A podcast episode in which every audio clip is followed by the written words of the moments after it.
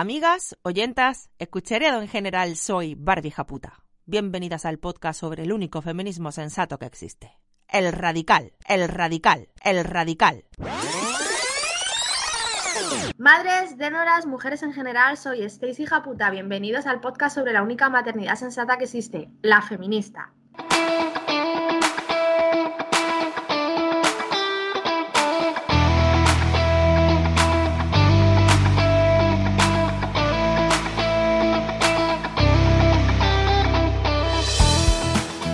Hola, hola.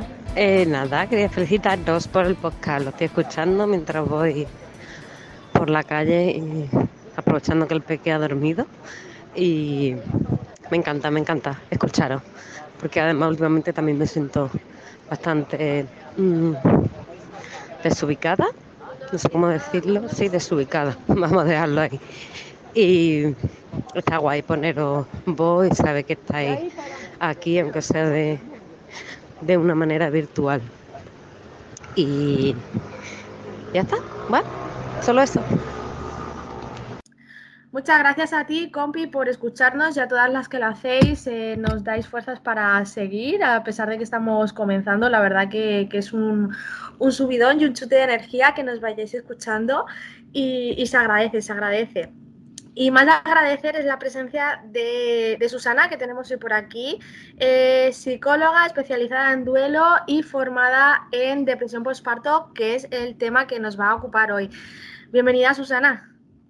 Muchas gracias. Yo os agradezco a, vosotras la, invitación, porque además sé que estáis empezando y habéis empezado, creo que, con un tema potente, porque la depresión postparto está bastante mm, eh, ¿cómo te diría yo? Pues que la gente no lo reconoce, los médicos la infravaloran. yo lo veo como un, secreto a voces, ¿no? Todo el mundo ha hablado, ha oído hablar en algún momento de su vida de la depresión postparto, todo el mundo mm, tenemos la palabra en nuestra cabeza, pero realmente, ¿qué es la depresión postparto? Eh, qué consecuencias tiene, mm, cómo se diferencia, también tenemos un audio por ahí que nos pregunta, diferenciarla de una depresión normal.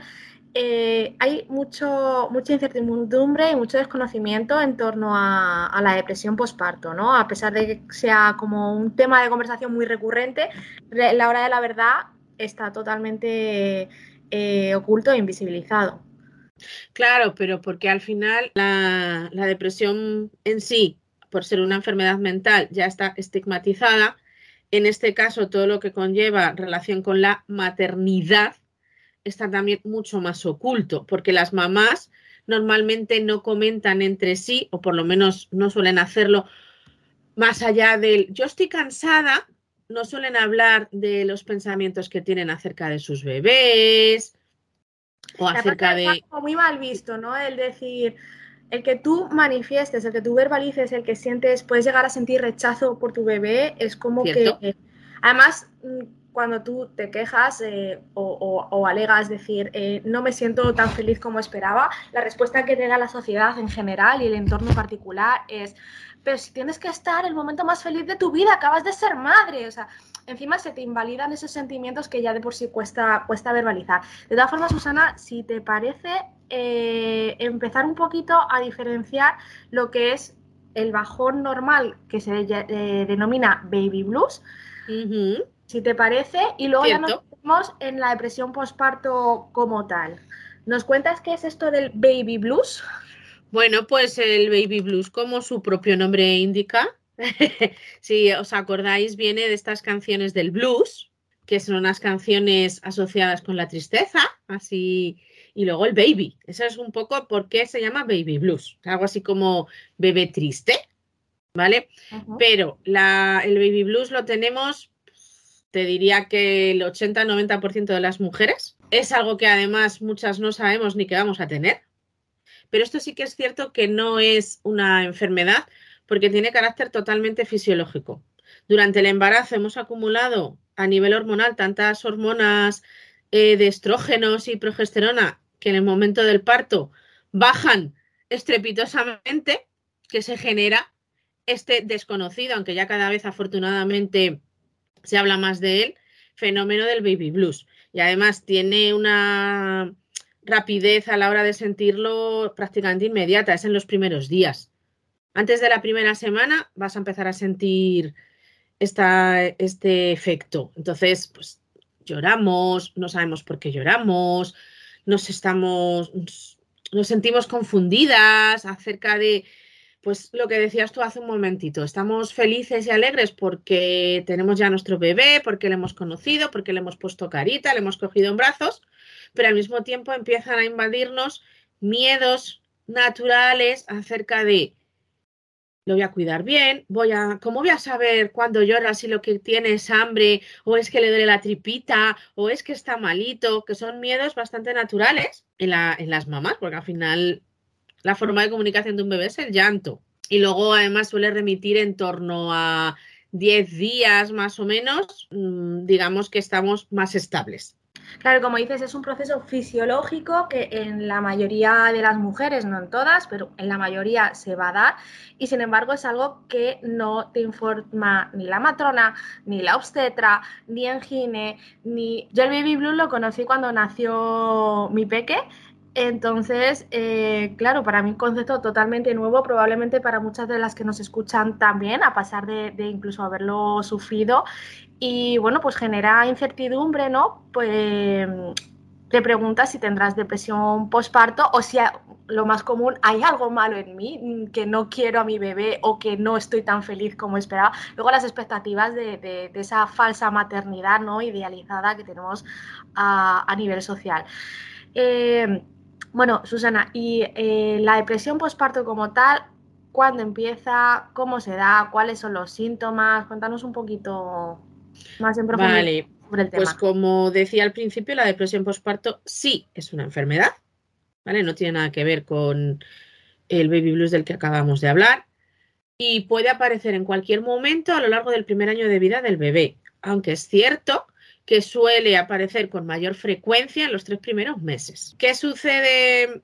¿Cuál es una de las mayores dificultades de esta depresión postparto? Pues que si no es, si no se diagnostica, puede cronificarse. Y aunque tú puedas continuar con tu día a día, hay una sensación interior de permanente tristeza, de apatía, de dificultad con el día a día. No todas las mamás lo viven así, pero hay un porcentaje bastante alto. También es cierto que cuando algunas mamás ya empiezan a, a sentir depresión postparto durante el embarazo, pues bien porque no hay apoyo por parte de la pareja, no hay apoyo familiar, hay dificultades económicas, todos esos factores externos también digamos que son factores de riesgo a desarrollar una depresión postparto. Y luego me decías, ¿cuáles son los síntomas más comunes? Pues bueno, podemos encontrar a nivel conductual, ¿vale? De conducta, lo que se ve, por así decirlo, llantos repentinos, frecuentes, te quieres aislar y te aíslas del resto del mundo,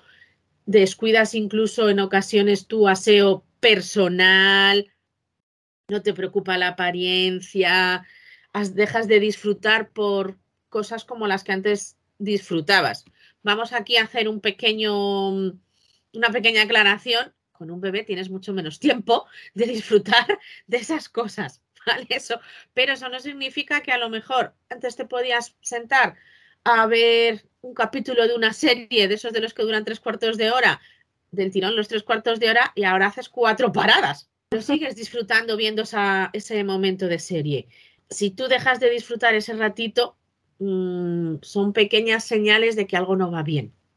Susana, si te parece, vamos a escuchar a una compi que nos plantea una, una pregunta y ya después eh, le, das respuesta si te parece, ¿vale? Vale, perfecto. Hola chicas, pues mira, he visto que, que vais a tener una experta en depresión postparto en el programa y me ha parecido muy interesante eh, saber un poco la diferencia, cómo se puede identificar una depresión postparto o diferenciarla de una depresión normal o de simplemente del cuando te sobrepasa el, el posparto entre la falta de sueño, el bebé, las inseguridades, todo el mundo que te vuelve loca, todo esto al final mm, te genera dudas, yo creo.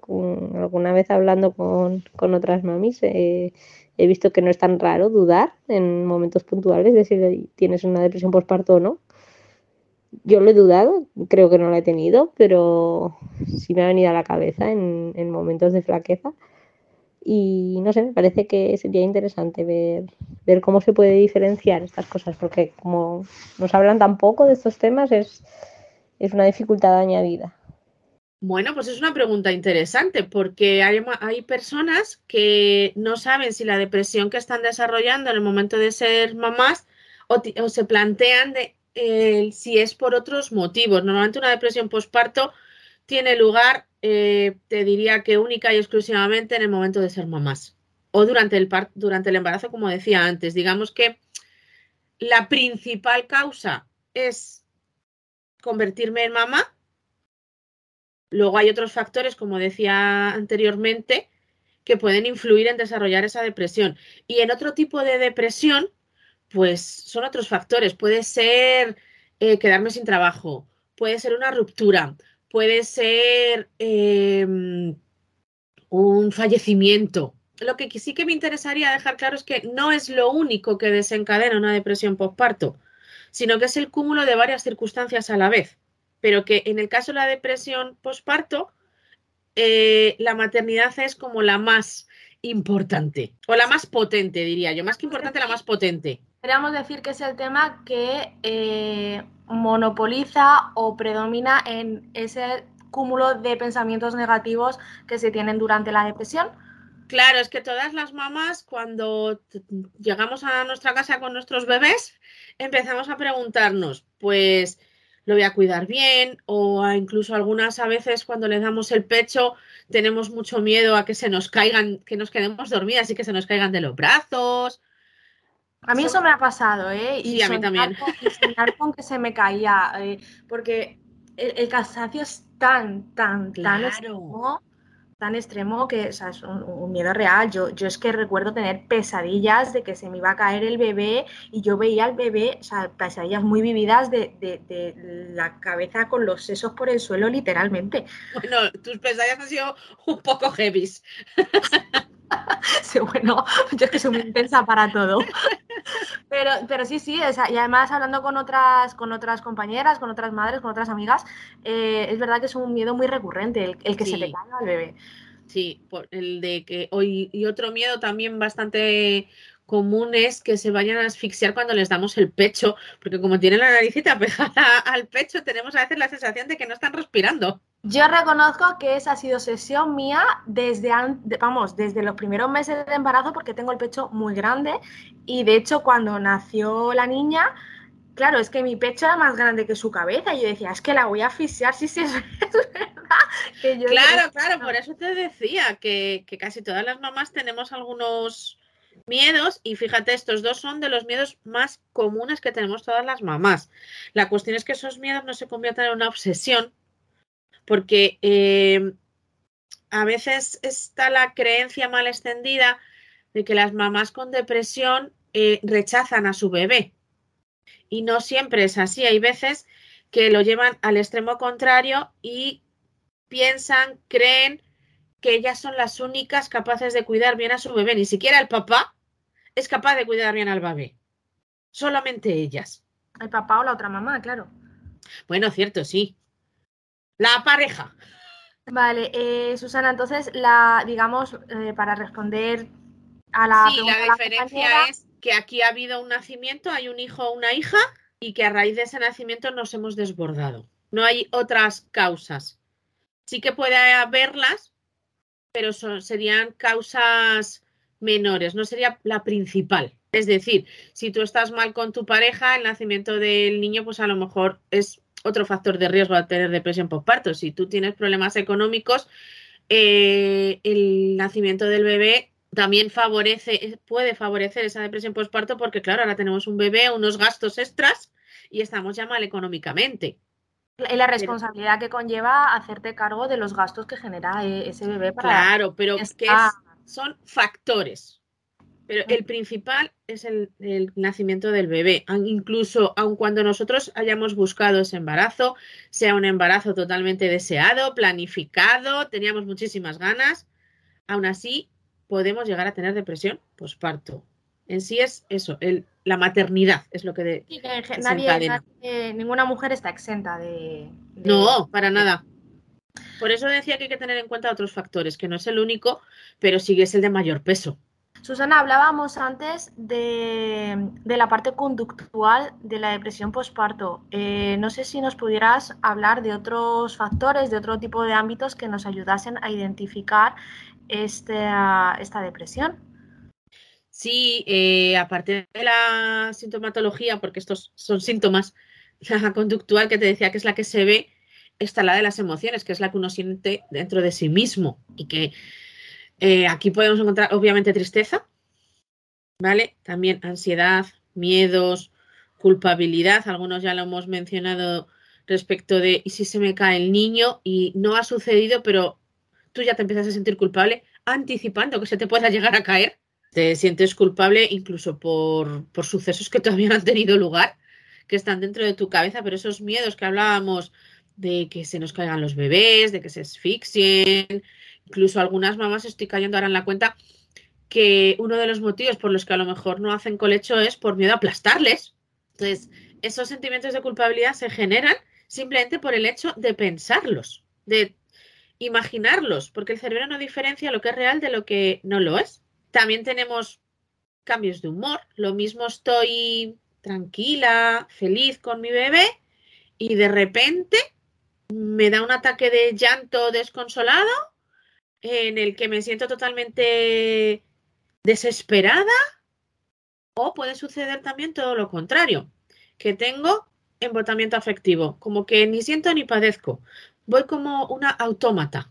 Eso también es una señal importante de una posible depresión postparto, no sentir o tener esos cambios de humor tan bruscos y tan sin sentido para mí misma, si soy la mamá, o para las personas que están conmigo. Luego, a nivel cognitivo, ya el pensamiento, pues a veces somos excesivamente críticas con nosotras mismas, más de lo que deberíamos de serlo. Estamos con una actitud bastante pesimista, estamos constantemente preocupadas, eh, sentimos que nos cuesta concentrarnos, tenemos problemas de memoria. Más allá, quiero aclarar del cansancio producido por el cuidar a un bebé, ¿vale?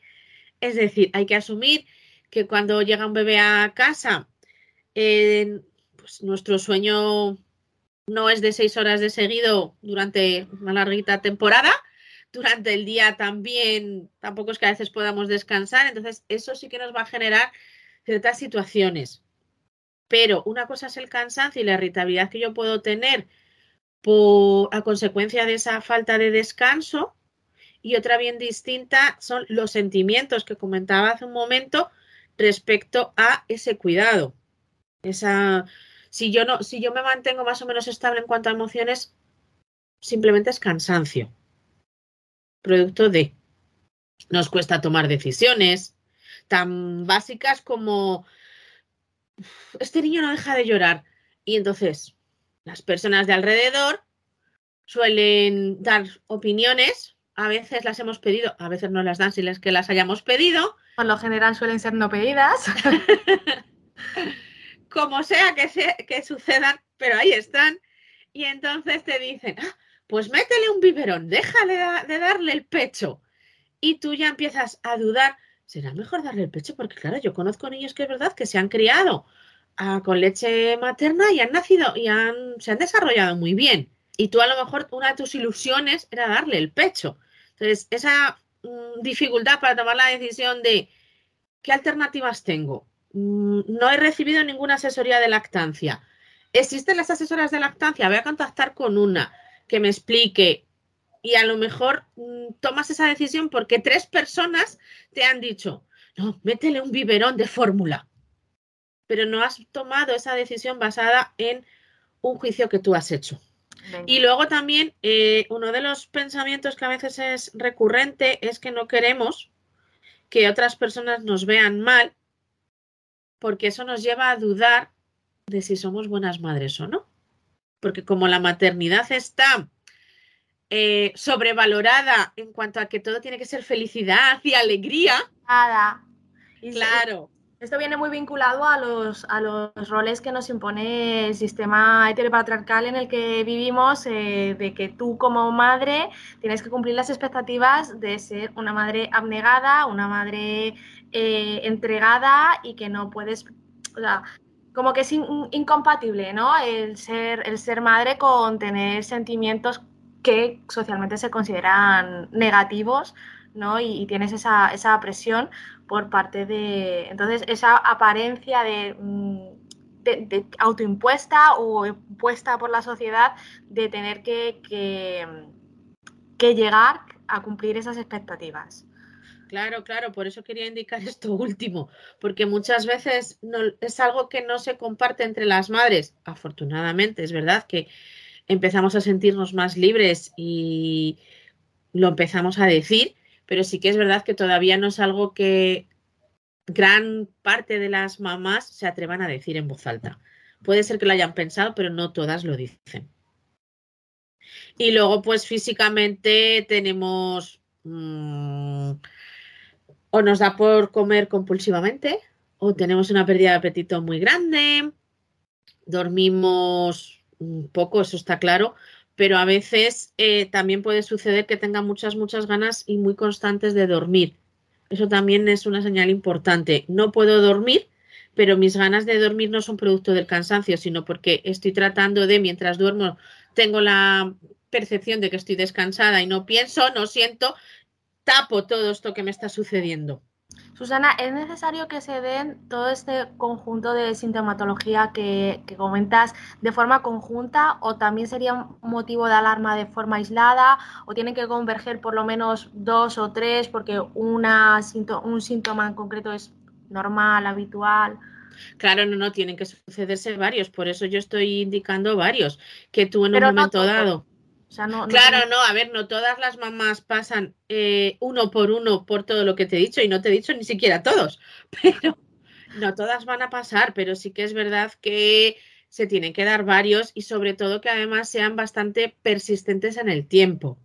Es decir, el baby blues en 10 días, dos semanas más o menos ha pasado y ya te encuentras estable a nivel emocional, a nivel pensamiento, no tienes este tipo de pensamientos tan desordenados dentro de nuestra cabeza y que tanto daño nos hacen, pero en una depresión es un día tras otro y puede durar meses, incluso años. Por eso la importancia de acudir no solamente a terapia psicológica, sino hacer terapia con un psicólogo especializado y formado, como en este caso podría ser tú. Claro, cualquier psicólogo o psicóloga que esté especializado en psicología perinatal, como es mi caso, eh, se ha formado en depresión postparto. Sí que es verdad que ahí yo también eh, diría que podemos ir a hablar con nuestro médico de cabecera, médico o médica, pero que eh, a veces los médicos consideran que lo que yo le estoy describiendo, eh, hombre, mujer, esto es normal, acabas de ser mamá, es, y lo achacan única y exclusivamente al cansancio. Entonces, si tú sigues teniendo dudas, yo te recomendaría que busques un psicólogo perinatal y ya él o ella, según lo que tú le vayas haciendo y contando y explicando, te va a decir, pues mira, yo considero que tienes depresión o estoy de acuerdo con el médico. Sí, porque al fin y al cabo un médico de cabecera eh, tiene su formación, por supuesto, y no pretendemos desde aquí desacreditar. No, no, para nada. Desacreditar, pero es cierto que no tienen formación específica. O sea, es un médico pues mm, genérico que abarca muchos ámbitos, que obviamente no se puede saber de todo, y cuanto más en un, en un tema que está tan denostado socialmente como es, pues, en este caso, eh, la depresión postparto. Susana, no sé si tienes que comentarnos algo más importante. Eh, te lo digo porque sé que vas un poco con la hora justilla. sí. No, simplemente si queréis me gustaría comentar que a veces eh, las parejas, ¿vale? Ya sea un hombre o sea otra mujer, también pueden sufrir esa depresión posparto. Ah, mira, qué interesante. Eso es interesante porque si la depresión posparto en la madre suele, estar, suele pasar bastante desapercibida, en la pareja ya, vamos, años luz de que sea algo que se pueda compartir. Entonces, simplemente dejar ahí esa, esa puerta abierta que el papá o la otra mamá también pueden desarrollarla porque sienten de repente ya no, te no tenemos esa atención mutua que teníamos antes. Además, a lo mejor la mamá que acaba de parir, su deseo sexual está ahora mismo que no existe, no hay deseo, con lo cual yo, yo empiezo a pensar que ya no te atraigo. Diría Susana que por hablando pues, de los roles que socialmente tenemos eh, y esta dependencia que suele haber de parte de una pareja especialmente masculina nosotras que solemos encargarnos absolutamente de todo y que la carga mental sobre todo recae sobre nosotras, tienen más predisposición a sufrir esta depresión postparto ellos al verse relegados a un segundo plano, verse desplazados por el bebé? Depende, también ahí van a depender de una serie de factores y uno de ellos puede ser eh, si estamos, nos encontramos ante una pareja que es una persona segura de sí misma o no. Si es una persona insegura y que hay incluso, voy más allá, puede tener cierta relación de dependencia con la mamá, tiene más probabilidades de desarrollar esa depresión postparto. Aquí también habría que tener en cuenta otros factores. Si yo soy un papá de los antiguos, en los que considero que yo con poner mi semillita ya he hecho suficiente. Un papá de foto. pues obviamente es muy difícil que vaya a desarrollar esa depresión postparto. Pero si yo eh, estaba muy acostumbrado y centraba prácticamente mi vida en mi pareja y de repente mi pareja centra muchas de las atenciones que antes me dedicaba a mí al bebé y yo no los tengo, tengo más papeletas. También tendré más probabilidades, como te decía, si yo sí que a lo mejor quiero ser un papá activo en mi paternidad, pero te, empiezo a tener esos miedos que tienen las mamás de ser una buena mamá, sabré cuidarlo, como los padres antes no tenían ni siquiera ese rol adquirido, pues los papás que ahora quieran hacerlo a veces tienen esas dudas que nosotras también tenemos. Y si no lo comparten con la pareja, pueden también, son factores, pueden llegar a desarrollarlo. Son factores igualmente, pero lo que te decía, quería abrir un poco este melón porque me parece igual de importante que la depresión postparto que tenemos nosotras. Susana, pues muchísimas gracias por dedicarnos tu tiempo. Eh, deciros, compis, que podéis encontrar a Susana en las redes sociales, tanto en su Instagram propio, que es psicosusierrans, lo dejaremos en la descripción del podcast, como en el de su gabinete, que comparte con otras compañeras, por ti psicología. Decir que cita en Fuenlabrada, Madrid y que atienden online si eh, tuvierais necesidad de ello, ¿vale? Lo vamos a dejar todo en la descripción. Susana, muchísimas gracias, que sé que te están por ahí atusando para que terminemos ya. Así que muchas, muchas, muchas gracias por dedicarnos su tiempo, por hablarnos y arrojar un poquito de luz eh, sobre la depresión postparto, que hace mucha falta. Y nada, bien, eh, aquí tienes tu casa para cuando te apetezca visitarnos de nuevo. Muchas gracias por la invitación. Ha sido un placer conversar contigo este ratito. Espero haber aclarado las dudas que habían podido surgir y o eh, si no han surgido dudas, que empecemos a, interesarnos por este tema y a hablarlo, porque cuanto más hablemos de ciertos temas, eh, más empezarán a normalizar y por tanto podremos poner remedio, o sea, prevención. Así que muchísimas gracias y pues nada, quizás nos veamos más adelante de nuevo por aquí. Gracias a vosotras también, compas, por habernos escuchado, por estar aquí. Como sabéis, a través de Instagram eh, haremos votación y publicaremos el tema sobre el siguiente podcast.